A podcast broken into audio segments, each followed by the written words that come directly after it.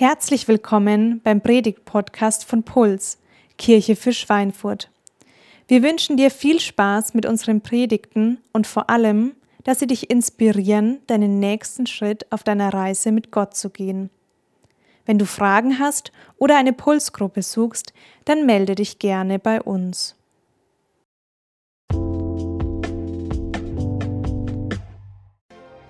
Einen wunderschönen kurz vor Sommerferien Sonntagmorgen wünsche ich euch. Richtig cool, dass ihr da seid.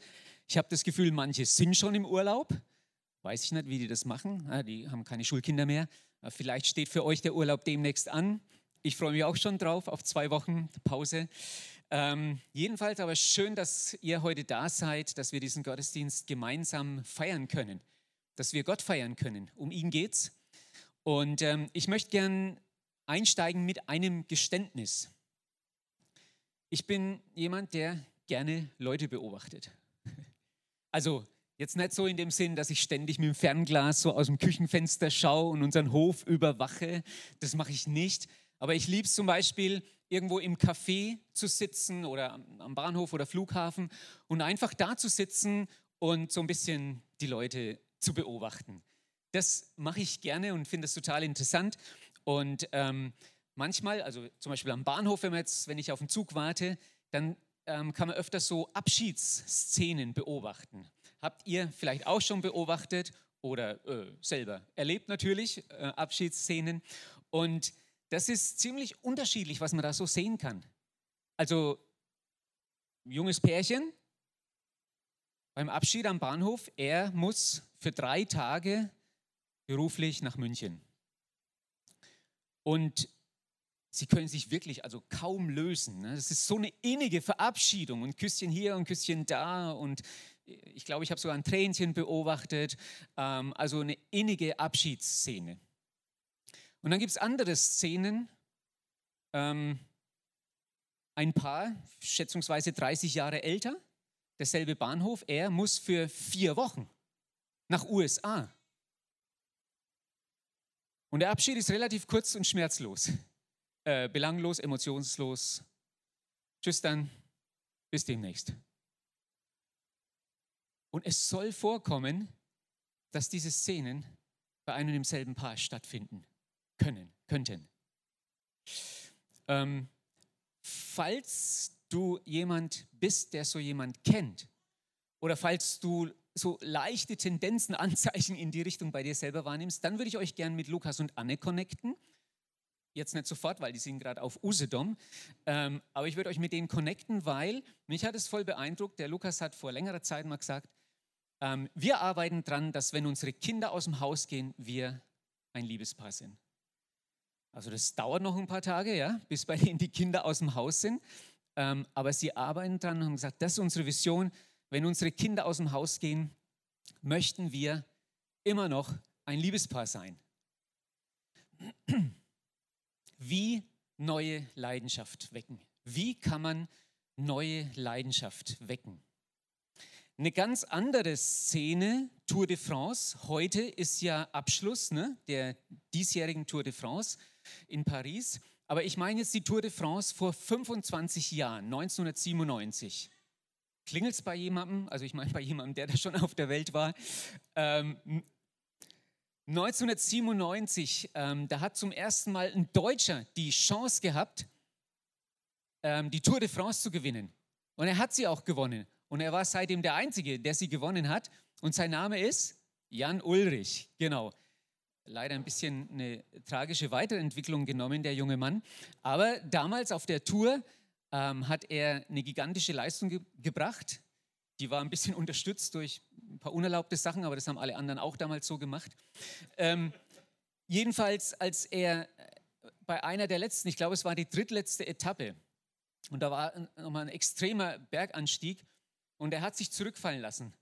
Und seine Teamkollegen vom Team Telekom wussten, entweder er zieht jetzt durch oder, oder er kann es vergessen. Und dann hatte er einen Teamkollegen, Udo Bölz, und er hat damals, und das ist legendär geworden, der hat ihn, er hat ihn angeschrien und hat gesagt, quäl dich, du Sau. Quäl dich, du Sau. Und er ist mit, diesem einen Satz berühmter geworden, als alle äh, Motivationstrainer, Gurus und so Leute, die es da gibt. Ähm, dieser Udo Bölz mit diesem Einsatz hat dann später auch ein Buch geschrieben mit diesem Titel: Quäl dich, du Sau. Ähm, also, wie du in anderen Leidenschaft wächst, das ist jetzt, würde ich jetzt nicht so als Standardmethode irgendwie äh, einführen wollen oder empfehlen, immer zu sagen: Quäl dich, du Sau.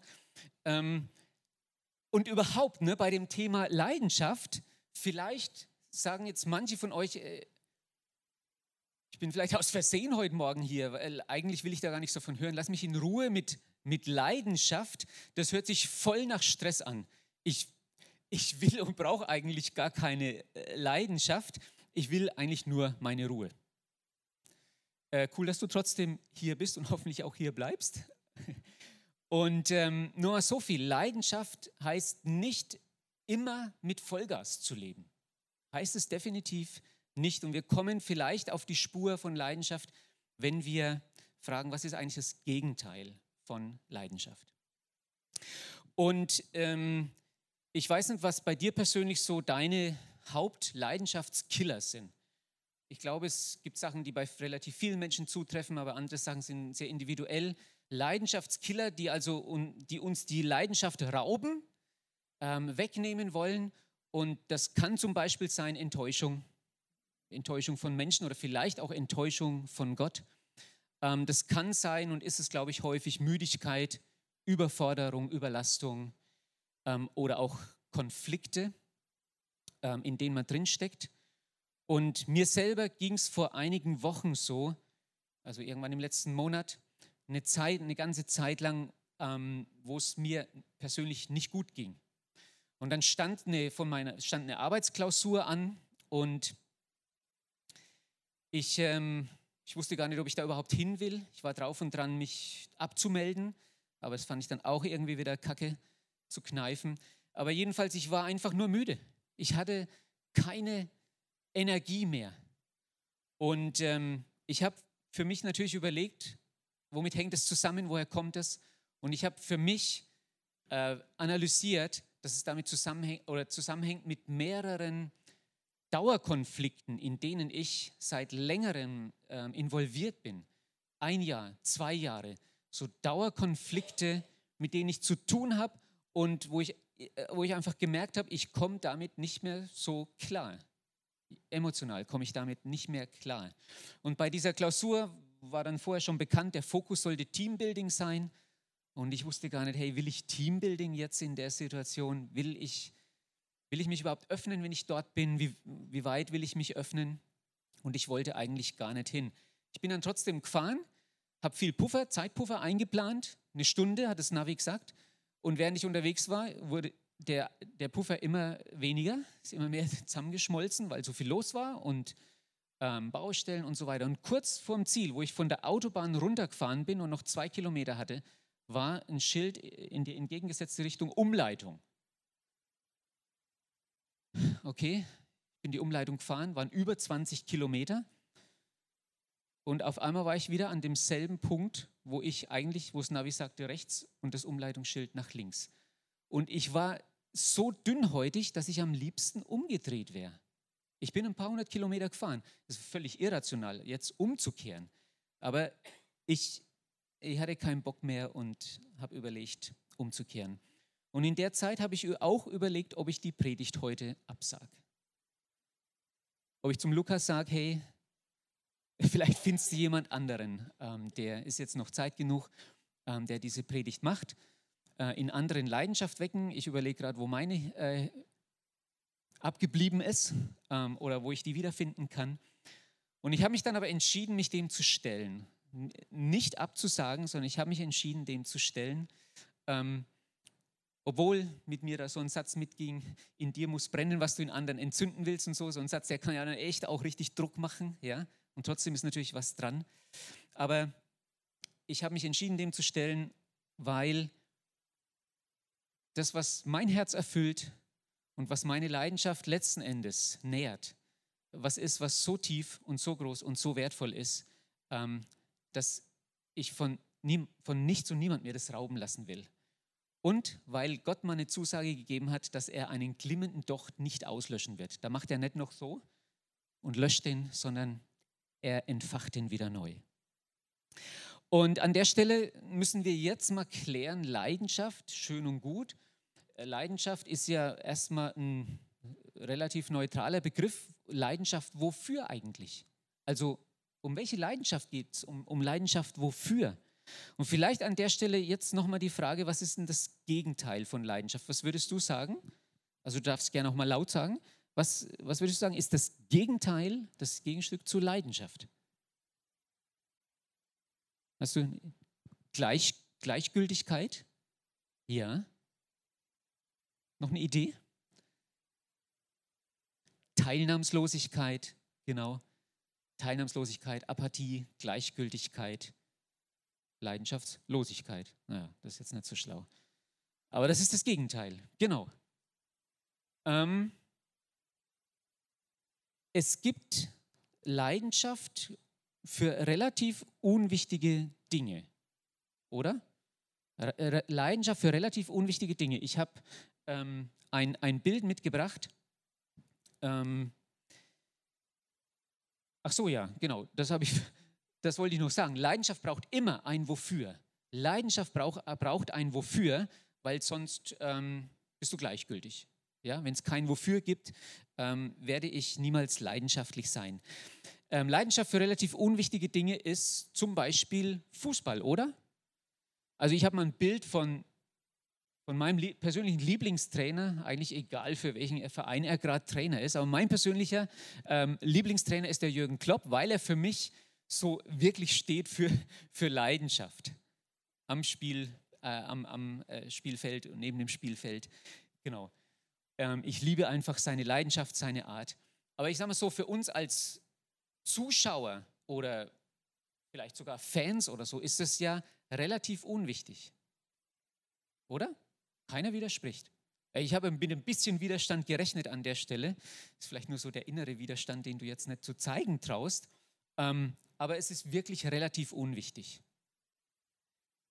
Spätestens wenn deine Freundin kurz vor einer schweren, hochriskanten Kopfoperation steht, und ich kenne gerade jemanden, wo das so ist, dann weißt du, dass das Fußball relativ unwichtig ist. Ähm, es gibt Leidenschaft nicht nur für unwichtige Dinge, sondern auch für ungute, für falsche Dinge. Hat da jemand eine Idee? Leidenschaft für falsche Dinge, für ungute Dinge? Gibt es das? Wo, wo gibt's, könnte das geben?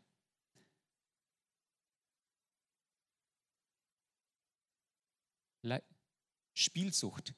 Ja, okay. Ich glaube, alles, wo eine Leidenschaft zu einer Sucht wird, definitiv ist destruktiv dann ähm, und ist nicht gut. Ja, ganz klar. Der Paulus, der kannte eine falsche Leidenschaft sogar im, im religiösen Bereich, im frommen Bereich. Paulus sagt mal über seine Landsleute, auf dem nächsten Bild sieht man ein paar, ähm, an Eifer oder an Leidenschaft für Gottes Sache fehlt es ihnen nicht, sagt er über seine Landsleute. Ähm, das kann ich ihnen bezeugen. Was ihnen fehlt, ist die richtige Erkenntnis. Sie haben nicht erkannt, worum es bei der Gerechtigkeit Gottes geht und versuchen durch ihre eigene Gerechtigkeit vor Gott zu äh, bestehen zu können. Also er attestiert seinen Landsleuten, ja, die haben schon Leidenschaft, ähm, Eifer, aber nicht in der richtigen Sache, nicht mit dem richtigen Verständnis. Und er kannte das aus seinem eigenen Leben, aus seiner Biografie, wo er sich alles Mögliche ähm, eingebildet hätte, worauf er stolz sein kann, worauf vor allem Gott stolz sein kann und so weiter. Und hat nicht verstanden, dass ich nicht mich selber ähm, okay machen kann vor, vor Gott. Genau, und seine Leidenschaft ging damals so weit, dass er die in seinen Augen ja christliche Sekte sogar verfolgt hat, systematisch verfolgt hat, ausrotten wollte, ähm, bis ihm Jesus persönlich begegnet ist und sein Leben auf den Kopf gestellt hat. Und dann gibt es natürlich auch Leidenschaft für gute Dinge, für richtig gute Dinge. Leidenschaft, der wir viel Respekt zollen. Diese Woche, also jetzt, ich glaube, es war Mittwoch oder so, hat Michael Schumacher in Abwesenheit ähm, den Staatspreis von Nordrhein-Westfalen ähm, bekommen. Seine Frau hat ihn entgegengenommen, eine Ehrung für Michael Schumacher, für das Sportliche, aber auch für, für sein ähm, wie sagt man, äh, karitatives Engagement, genau das war das Wort, was ich gesucht habe, ähm, dafür hat, ist er geehrt worden. Und ich habe so gedacht, ja, der, der Mann ist bekannt für seine Formel-1-Leidenschaft, für seine Rennleidenschaft, jetzt auch ein bisschen auch für seine Leidenschaft, Menschen zu helfen, Gutes zu tun. Und ich habe gedacht, dem gegenüber, und vielleicht ist das das, was noch bewunderns, viel bewundernswerterer ist, ähm, das ist die, die stille Leidenschaft seiner Frau, die seit neun Jahren, seit er den Skiunfall hatte, seit neun Jahren ihn umsorgt und von der Öffentlichkeit abschirmt. Was ist das für eine Leidenschaft? Leidenschaft braucht ein Wofür. Ich habe ähm, im Internet äh, eine Karrierebibel entdeckt. Da gibt es also eine Karrierebibel ähm, und die beschreibt jetzt so für den beruflichen Kontext, wie man Leute, wie man in Leuten, in, also in, in Arbeitnehmern Leidenschaft wecken kann. Und ich habe mal die Stichworte mitgebracht, ähm, die dort so äh, aufgezählt sind in der Karrierebibel. ähm, und zwar ähm, sagt, wird dort gesagt, ähm, Sinn ist ähm, ganz wichtig, um in Leuten eine Motivation ähm, zu wecken, nicht nur das Gefühl, so ein unbedeutendes Rädchen im Getriebe zu sein, ähm, das lähmt, sondern jeder Mensch will wissen, wofür er da ist, wofür er eine Rolle spielt, ähm, will, dass sein, sein Engagement irgendwie irgendeinen Mehrwert schafft und dass er einfach wichtig ist. Dann Teamarbeit wird dort genannt, Kooperation, Teamarbeit, Anerkennung, Ermutigung durch andere. Team Spirit ist das, was wir im Job neben einer sinnvollen Arbeit vor allem suchen. Und wer es findet, der leistet einfach mehr. Ja, sagt die Karrierebibel. Fairness. Ähm, nichts ist für die Motivation schlechter als sowas wie Vetternwirtschaft, ungerechte Bezahlung und so weiter. Wenn solche Sachen laufen, geht die Leidenschaft, die Motivation weg. Ein viertes Stichwort Beachtung. Jeder will Beachtung, will gesehen werden. Das, auch das, was er tut, was er leistet, will gesehen werden. Außer wenn er nichts leistet, will er vielleicht, dass es nicht gesehen wird. Ähm, und das Stichwort Wachstum. Äh, es gibt so ein Schlagwort vom lebenslangen Lernen. Ähm, ist vielleicht schon ein bisschen abgegriffen, aber ist trotzdem voll wichtig und ist letzten Endes auch ein Wunsch, ähm, ein Interesse von Leuten, dass sie im Job wachsen wollen, um mehr Verantwortung, mehr Gestaltungsspielraum zu haben und so weiter und so fort. Und das ist was, was motivierend ist. Und letzten Endes Autonomie. Ähm, also die Karrierebibel sagt, die meisten Unternehmer, für sie war der Auslöser ähm, oder dass sie Unternehmer wurden, der Hauptwunsch, sich selbstständig zu machen. Ja, eigenständig ähm, zu arbeiten, unabhängig zu sein in Entscheidungen und so weiter. Und die Karrierebibel sagt, Angestellte wollen das auch. Freiheit, Selbstbestimmung sind Antriebskräfte. Also, ich äh, vermute, dass der Typ, der die Karrierebibel ähm, mit Inhalten füllt, dass der ein bisschen auch in der echten Bibel geblättert hat. Könnte ich mir vorstellen, ähm, weiß ich nicht. Oder er hat einfach Dinge entdeckt, die ähm, göttliche Prinzipien sind. Ähm, göttliche Prinzipien, die aber auf menschliche Bedürfnisse treffen göttliche Prinzipien, die dann im Kontext von, von Kirche, von, im Kontext der Familie Gottes einfach nochmal eine andere Dimension haben und eine andere Tiefe und in einer anderen Dimension nochmal lebendig sind. Ähm, ich habe daneben mal Werte gestellt, Sinn, das ist das Wofür, was, was ich angesprochen habe, das Wofür ich lebe, wofür ich eine Leidenschaft habe. Dann Teamarbeit, das, das Wir, finden wir auch durchgängig. Jesus hat seine Jünger, seine Azubis zu zweit losgeschickt. Er hat, ähm, er hat, äh, immer, hat Reisen gemacht im Team, seine Missionsreisen hat er immer im Team gemacht.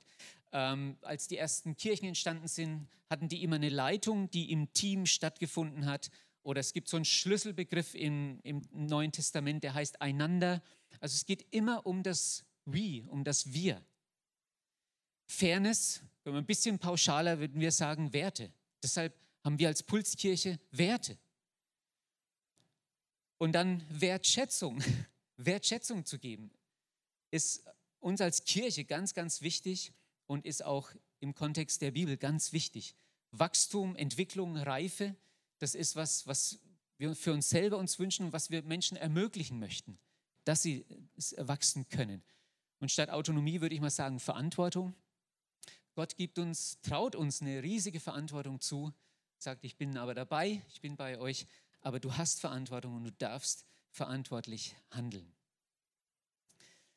Passion, wie du in anderen Leidenschaft wächst.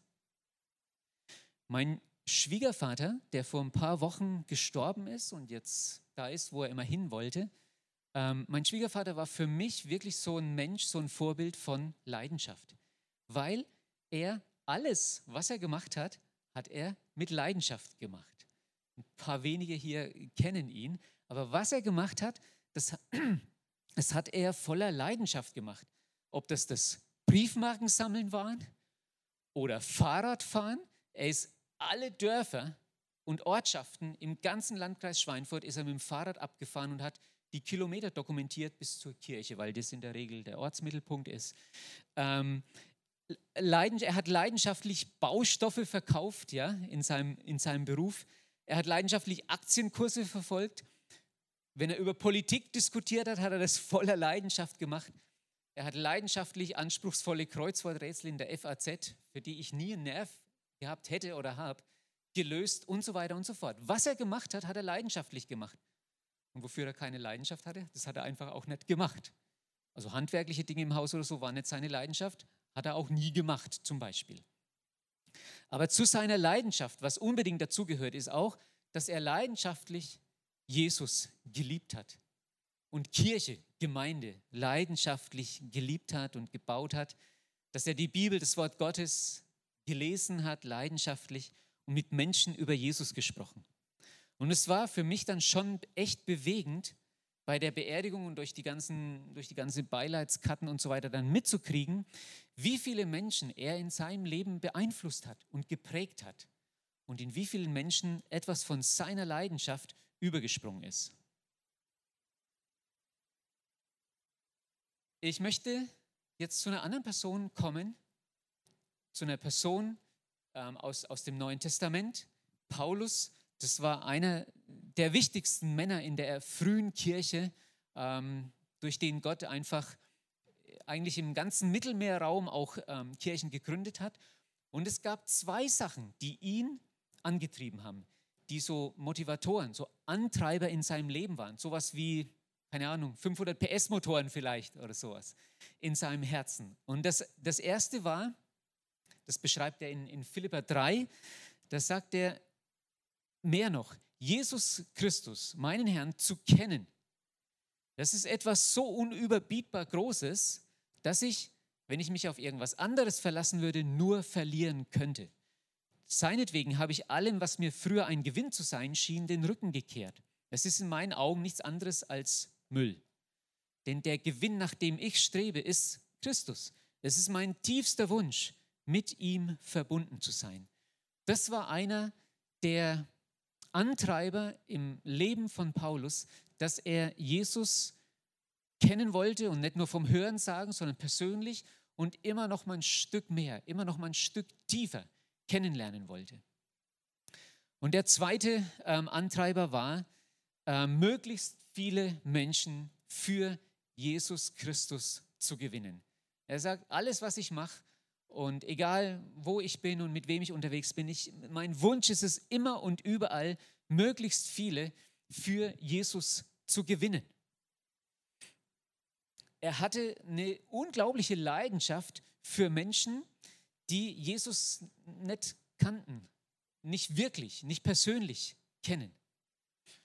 Und Paulus hatte selber, er hatte eine persönliche Begegnung mit Jesus. Er hatte eine persönliche Begegnung mit dem auferstandenen Jesus und danach war eben nichts mehr, wie es vorher war in seinem Leben.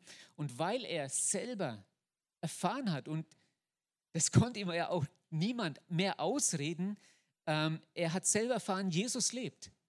Und weil er es wusste, weil er es erlebt hat, deswegen ähm, wollte er, dass das andere auch, auch erfahren, dass das andere mitkriegen. Und dass dieser Jesus ihn liebt, obwohl er so ein Typ war, wie er war. Menschen müssen das wissen. Das hat ihn angetrieben, angespornt, motiviert. Das hat ihn ganz viel auf sich nehmen lassen. Menschen müssen das wissen. Und wir haben als Pulskirche, als unsere Mission, als das, was wir als unseren Kernauftrag, als unser Kerngeschäft verstehen, haben wir so zusammengefasst, ähm, Jesus kennen und bekannt machen. To know Jesus and to make him known. Jesus kennen und ihn bekannt machen. Dafür schlägt unser Herz. Und dass dadurch Menschen, ähm, suchende Menschen einfach ein Zuhause bei Gott finden können. In dir muss brennen, was du in anderen entzünden willst. Und es hat in Paulus gebrannt. Er hat dafür gebrannt. Aber ähm, es geht nicht um die größte Leidenschaft, sondern es geht um Leidenschaft für den Größten. Und das kann man bei Paulus sehen. Es geht nicht um, um, um einen Wettbewerb hier, wer ist der leidenschaftlichste, der leidenschaftlichste Fußballtrainer, wer ist der leidenschaftlichste Apostel oder so, sondern es geht um Leidenschaft für den Größten. Und Jesus war für ihn und ist es immer äh, geblieben der Größte. Unvergleichlich. Es geht nicht um die größte Leidenschaft, sondern um Leidenschaft für den Größten, für Jesus. Und wie hat Paulus das dann praktisch gemacht, dass er das, was in ihm gelodert hat, was in ihm gebrannt hat, dass er das in anderen entzündet hat? Wie hat er in anderen Leidenschaft geweckt? Und dazu lesen wir ein paar Verse aus einem Brief, den er an, ähm, an eine Kirche in Thessalonik, das ist im heutigen Griechenland, geschrieben hat. Ähm, er beschreibt vorher und sagt, als wir da zum ersten Mal zu euch gekommen sind und euch das Evangelium von Jesus erklärt haben und zum, ihr das zum ersten Mal gehört habt und verstanden habt, ähm, damals ging es um, ging's uns nicht um eine persönliche Bereicherung, uns ging es nicht um Geld, uns ging es nicht um irgendeine Hidden Agenda, die wir hatten oder so, ähm, uns ging es auch nicht um persönliches Ansehen. Ähm, darum ging uns das alles nicht. Und um was es ging, das lesen wir jetzt zusammen. Ähm, ab Vers 7, er sagt, wir hätten wir hätten das Recht gehabt, von unserer Autorität als Apostel von Jesus, die, also Leute, die Jesus persönlich losgeschickt hat, vollen Gebrauch zu machen.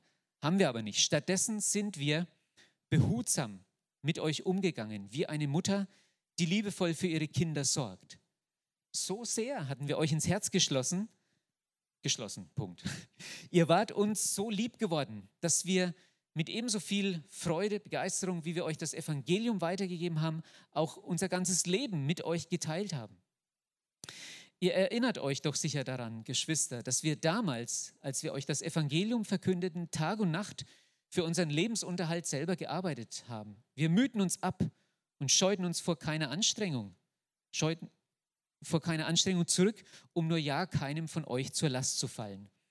Und in all unserem Umgang mit euch, unseren Glaubensgeschwistern, ließen wir uns von der Ehrfurcht vor Gott leiten und unser Verhalten war in jeder Hinsicht korrekt und tadellos. Ihr könnt es bestätigen und Gott selbst ist unser Zeuge. Ihr wisst, dass wir uns um jeden einzelnen von euch gekümmert haben, wie ein Vater um seine Kinder. Wir haben euch ermahnt und ermutigt und mit allem Nachdruck daran erinnert. In einer anderen Übersetzung heißt es beschworen. Wir haben euch beschworen, ähm, wie wichtig es ist, ein Leben zu führen, durch das Gott geehrt wird. Weil er ist es ja, der euch dazu beruft, an seinem Reich und an seiner Herrlichkeit teilzuhaben. Schauen wir noch mal in den Text. Was, was äh, ich habe ein bisschen gehighlightet, ähm, die so zentrale Aussagen, die, die Paulus hier macht. Er sagt, wir, also er und sein Team, er war im Team, wieder mal im Team unterwegs, wir waren behutsam, behutsam und fürsorglich wie eine, wie eine Mutter. Habt ihr ein Bild vor Augen, wie eine Mutter behutsam und fürsorglich umgeht? Wo das Kind weiß, die meint es gut mit mir. Das ist das, was so eine behutsame, fürsorgliche Mutter vermittelt. Diese Sicherheit. Er meint es gut mit mir. Sie meint es gut mit mir. Und dann sagt er, wir hatten euch in, ins Herz geschlossen. Ihr seid uns ans Herz gewachsen. Ihr wart nicht Missionsobjekte oder sowas. Wir haben euch von Herzen lieb gehabt. Und dann sagt er, wir haben die beste Nachricht aller Zeiten. Das, was unser Leben so verändert hat, das haben wir euch weitergegeben, das haben wir euch erzählt. Das, diese, das ist, dieses Evangelium haben wir mit euch geteilt. Und Paulus hat auch darüber hinaus sein persönliches Leben mit den Leuten geteilt. Er hat sein Leben geöffnet. Er war authentisch.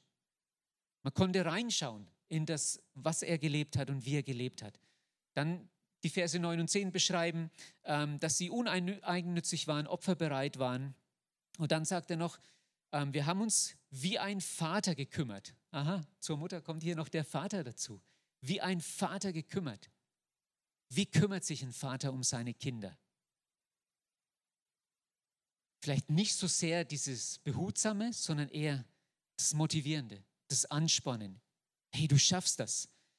Und dann äh, Vers 12 auch sagt er, wir haben euch ermutigt und wir haben euch ermahnt, wir haben auch, euch auch korrigiert, wir haben euch motiviert und wir haben euch erinnert an das Wofür. Leidenschaft braucht ein Wofür. Und je größer das Wofür ist, desto stärker die Leidenschaft. Und es gibt so einige, wir haben am Anfang habe ich Leidenschaftskiller erwähnt, aber es gibt auch Leidenschaftskatalysatoren. Und wenn wir da im Neuen Testament ein bisschen stöbern, dann werden wir ähm, ganz, ganz viel davon finden. Und ich habe nur ganz wenige Auszüge, aber von verschiedenen Leuten, ähm, was die, die Katalysatoren für ihre Leidenschaft waren. Und das erste ist die Liebe von Jesus. Die Liebe von Jesus und die Liebe zu Jesus treibt uns an. Das hat Paulus gesagt. Die Liebe Christi, das ist das, was uns antreibt. Und Johannes, auch einer der Männer der ersten Stunde sozusagen, der hat es nochmal anders ein bisschen beschrieben. Er sagt, darin besteht die, die wahre Liebe, können wir vielleicht sagen, oder die wahre Leidenschaft, nicht, dass wir Gott geliebt haben, sondern dass er uns geliebt hat und dass er seinen Sohn geschickt hat als ein Sühneopfer für unsere Sünden. Und wir lieben, weil er uns zuerst geliebt hat. Unsere Leidenschaft ist nur eine Reaktion auf seine Leidenschaft.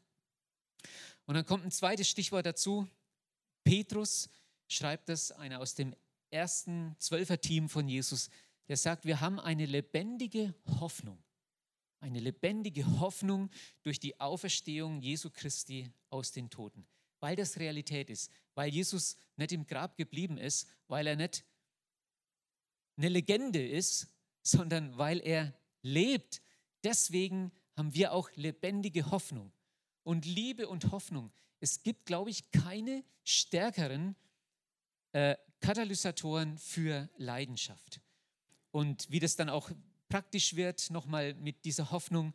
Das schreibt Paulus nochmal am Ende vom ersten Korintherbrief. Er hat da ein ganzes Kapitel lang über das Thema die Auferstehung von Jesus gesprochen. 1. Korinther 15, ein langes Kapitel über die Auferstehung. Und dann am, ganz am Ende seines Briefes sagt er, Gott sei Dank.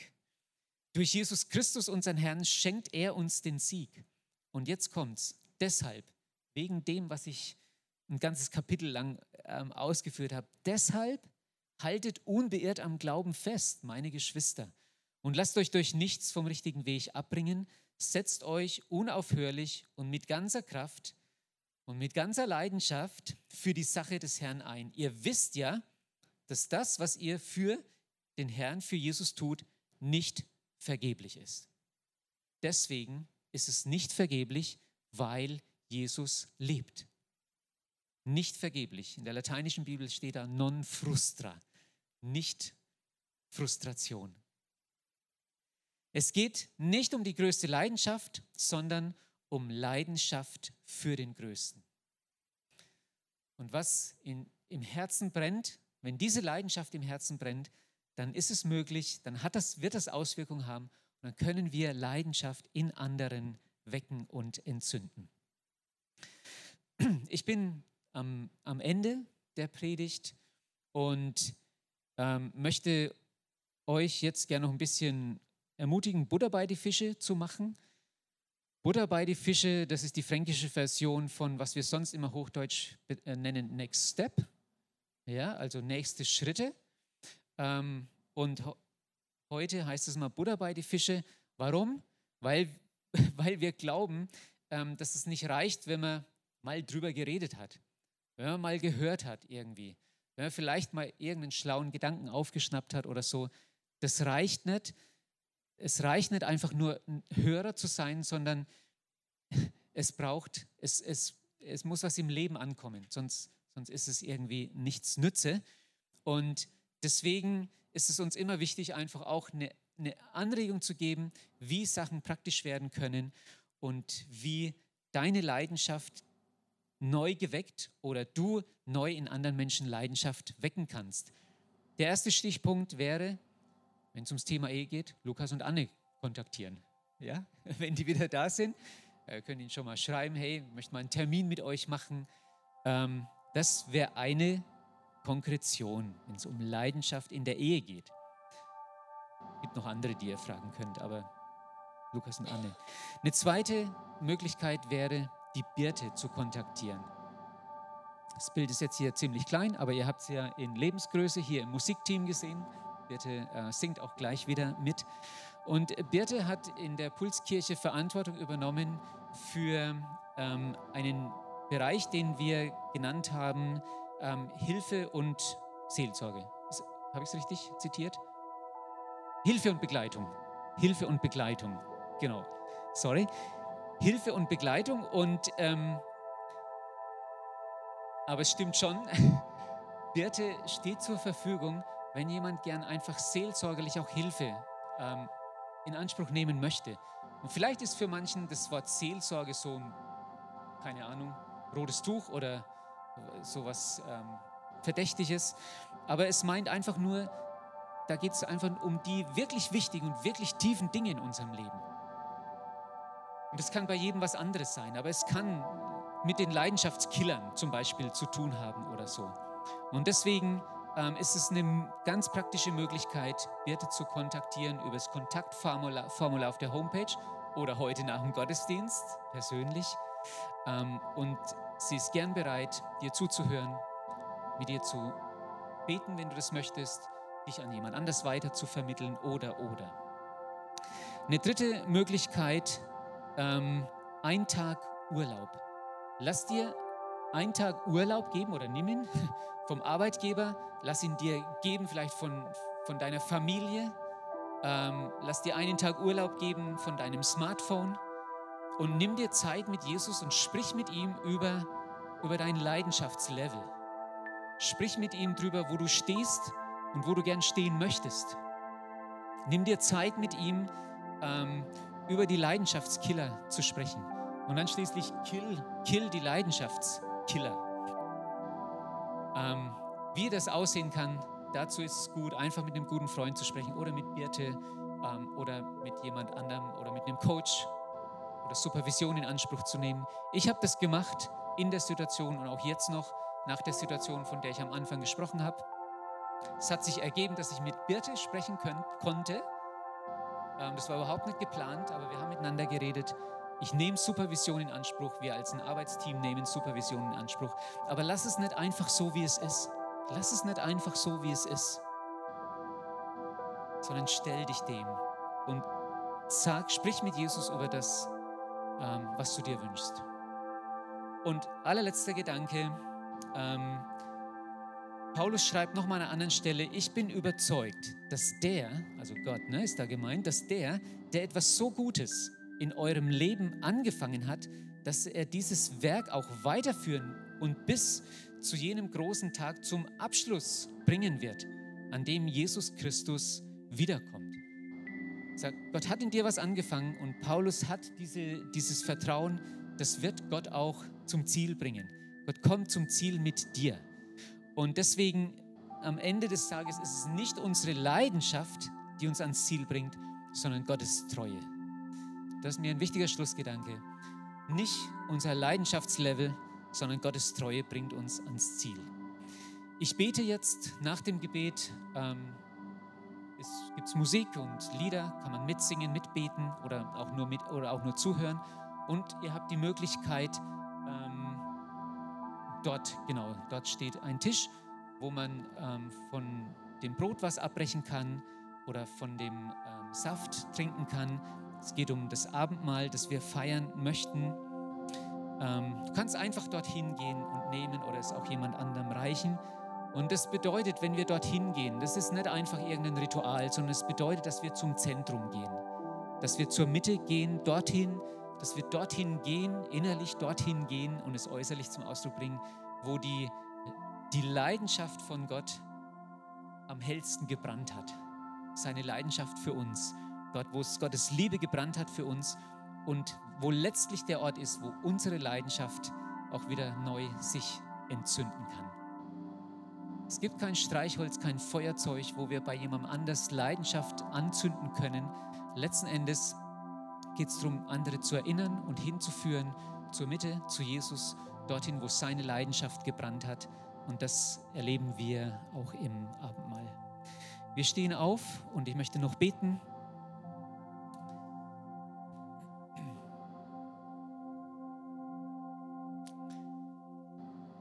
Herr Jesus, ähm, beim Thema Leidenschaft können wir verschiedene Vorbilder haben, verschiedene Leute haben, die uns inspirieren. Es ist gut, wenn wir solche Leute haben, ähm, an denen wir uns orientieren können und die für uns so echt für Leidenschaft stehen.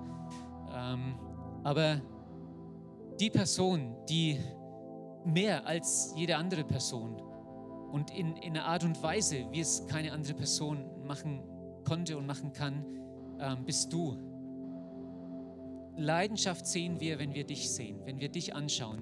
Wenn wir anschauen, was du für, ein, für eine Entscheidung getroffen hast, für einen Weg gegangen bist, dass du ähm, aus, aus der Gegenwart beim Vater im Himmel ähm, zu uns gekommen bist, zu uns Menschen gekommen bist, uns leidenschaftlich geliebt hast, uns gesagt hat, auf was es ankommt und dann für uns gestorben bist und für uns wieder auferstanden bist.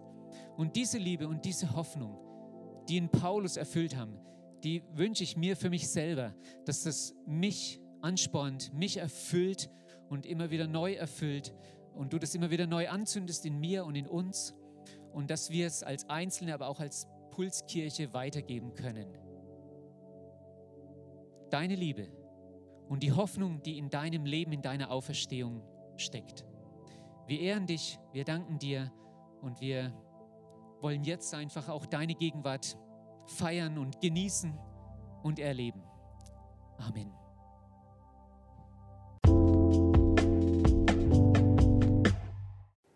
Wir hoffen, dass dir diese Predigt gefallen und geholfen hat. Wenn du Fragen hast, melde dich gerne bei uns. Alle Infos findest du auf www.puls-kirche.de.